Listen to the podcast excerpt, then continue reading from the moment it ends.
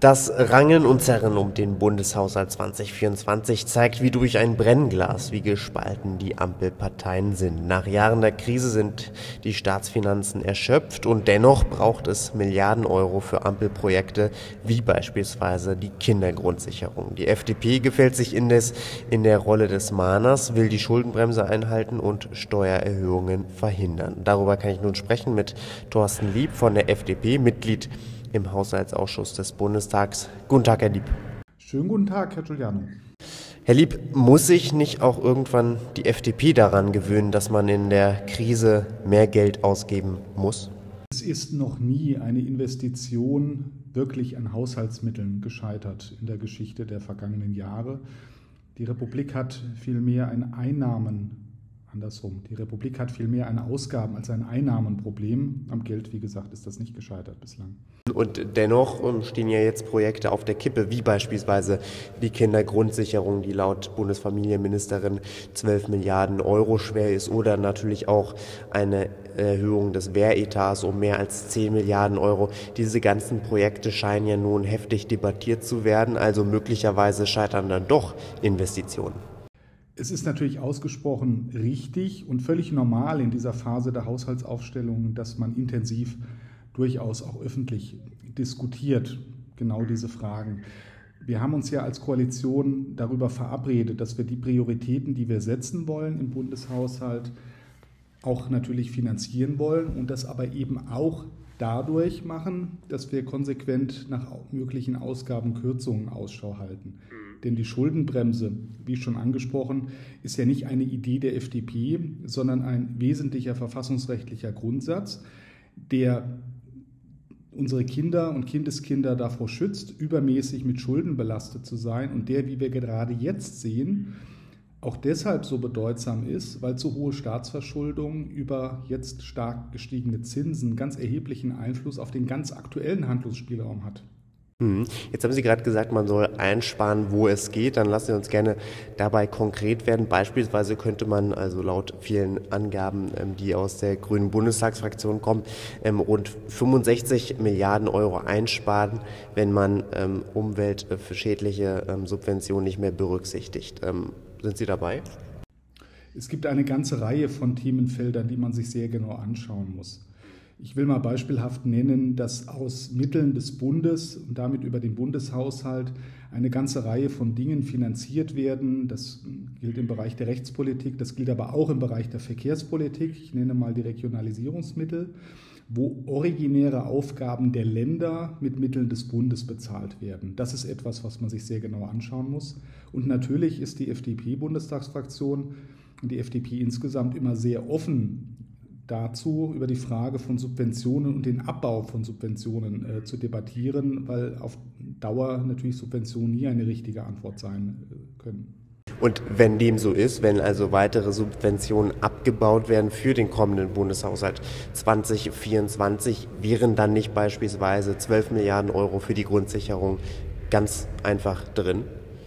Bei der Grundsicherung geht es sehr entscheidend nach dem Vorhaben der Koalition darum, das bisherige Verfahren besser zu machen, zu straffen, zielgerichteter die Mittel einzusetzen. Es war nicht verabredet und jedenfalls auch äh, von unserer Seite aus nicht klar, warum das jetzt alleine über die Frage diskutiert und geklärt werden soll, da zusätzliches Geld reinzugeben. Der zieleffiziente, der effiziente Einsatz der Mittel steht für uns im Vordergrund. Mhm, das heißt, eine 12 Milliarden Euro schwere ähm, Kindergrundsicherung wird es mit Ihnen als FDP nicht geben? Im Moment sehe ich das so, genau.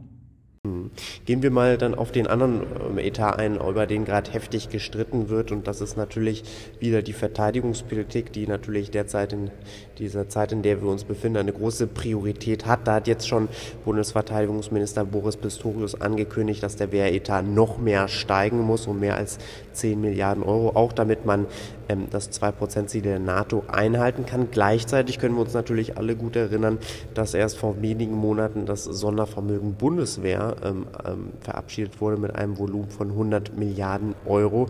Also braucht die Verteidigungspolitik da noch mehr Geld oder kann man da gut einsparen?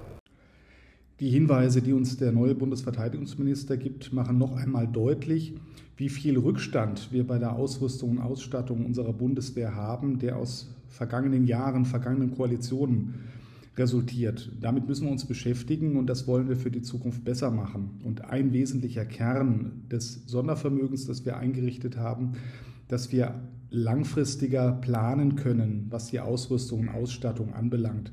Deswegen ist jetzt die Frage, ob man kurz- oder mittelfristig jetzt in den Etat reingeht, weniger prioritär als die Frage, wie bekommen wir die 100 Milliarden Euro, von denen bis jetzt ein Drittel gebunden ist in Projekten, möglichst schnell auf die Straße, in die Fahrzeuge, in die Systeme, damit das dringend notwendige, richtige Ausrüsten der Bundeswehr endlich nachgeholt wird. Das ist entscheidend. Das heißt, wenn es nach Ihnen geht, ganz konkret gesagt, ähm, braucht es, bedarf es keiner Erhöhung des Wehretats. Es bräuchte dazu eine dezidierten Planung, für welche Zwecke, wozu, in welchen Zeiträumen. Derzeit stelle ich fest, dass, wie gesagt, von den 100 Milliarden Euro knapp zwei Drittel noch gar nicht final gebunden sind. Da ist also erstmal nach Spielraum drin, da muss priorisiert werden. Und am Ende ist ja nicht so sehr entscheidend, natürlich auf lange Sicht schon, wie viel Geld jetzt konkret in Haushaltsansätzen steht. Entscheidend ist, dass endlich die Ausrüstung stattfindet. Und deswegen brauchen wir die Projekte, die jetzt schnell auch dazu führen, dass effektiv was passiert. Und das muss auch für das Verteidigungsministerium im Vordergrund stehen. Herr Lieb, zum Schluss dann noch eine letzte Frage. Wir erleben gerade am Sonntag und am Montag die Klausurtagung der Bundesregierung in Meseberg und da sollte es eigentlich, ähm, und das so war es geplant, um zukünftige Politik gehen. Jetzt sollte es aber wahrscheinlich eher darum gehen, wie man den Streit schlichtet, gerade zwischen FDP und Grünen und egal welches Projekt wir da uns rausnehmen, beispielsweise die E-Fuels, aber auch bei vielen anderen politischen Vorhaben, ähm, sie stehen sich eigentlich die ganze Zeit gegenüber. Haben Sie das vor, auch in den nächsten nächsten zweieinhalb Jahren so weiter durchzuziehen? Dass man bei aktuellen Projekten auch mal unterschiedlicher Auffassung ist, das gehört zum politischen Handwerk dazu. Es ist ja wichtig für alle Koalitionspartner deutlich zu machen, wo steht man und mit welchen Projekten möchte man gemeinsam die Koalition nach vorne bringen. Dass es jetzt in der Situation natürlich notwendig und wichtig ist, sich darüber auszutauschen und klar zu priorisieren und festzulegen, mit welchen Projekten wir jetzt in den nächsten zweieinhalb Jahren gehen. Deswegen ist gut, dass diese Klausurtagung jetzt stattfindet. Aus dem Blickwinkel des Haushaltes kann ich jedenfalls sagen, bislang war bei allen Herausforderungen die Diskussion innerhalb der Koalition im Rahmen des Haushaltes ausgesprochen konstruktiv und zielorientiert. Und ich bin mir sehr sicher, dass das auch für den kommenden Haushalt und auch für die nächsten Jahre gelingen wird, da zu klugen Entscheidungen zu kommen. Und das auch wenn SPD und Grüne beispielsweise immer wieder in Zweifel ziehen, ob die Schuldenbremse so ihren Sinn hat oder ähm, ob es nicht doch Steuererhöhungen braucht.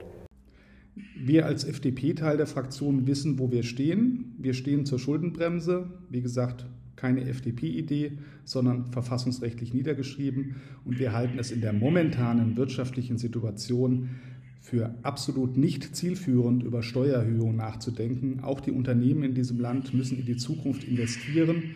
Für Private gilt das genauso. Ich sag, spreche mal das Thema Gebäudesanierung an. Deswegen sind Steuererhöhungen definitiv falsch in dieser Zeit. Sagt Thorsten Lieb von der FDP, Mitglied des Haushaltsausschusses im Deutschen Bundestag, heute hier im Interview bei Politik mit Stil. Herr Lieb, danke für Ihre Zeit. Ich habe zu danken.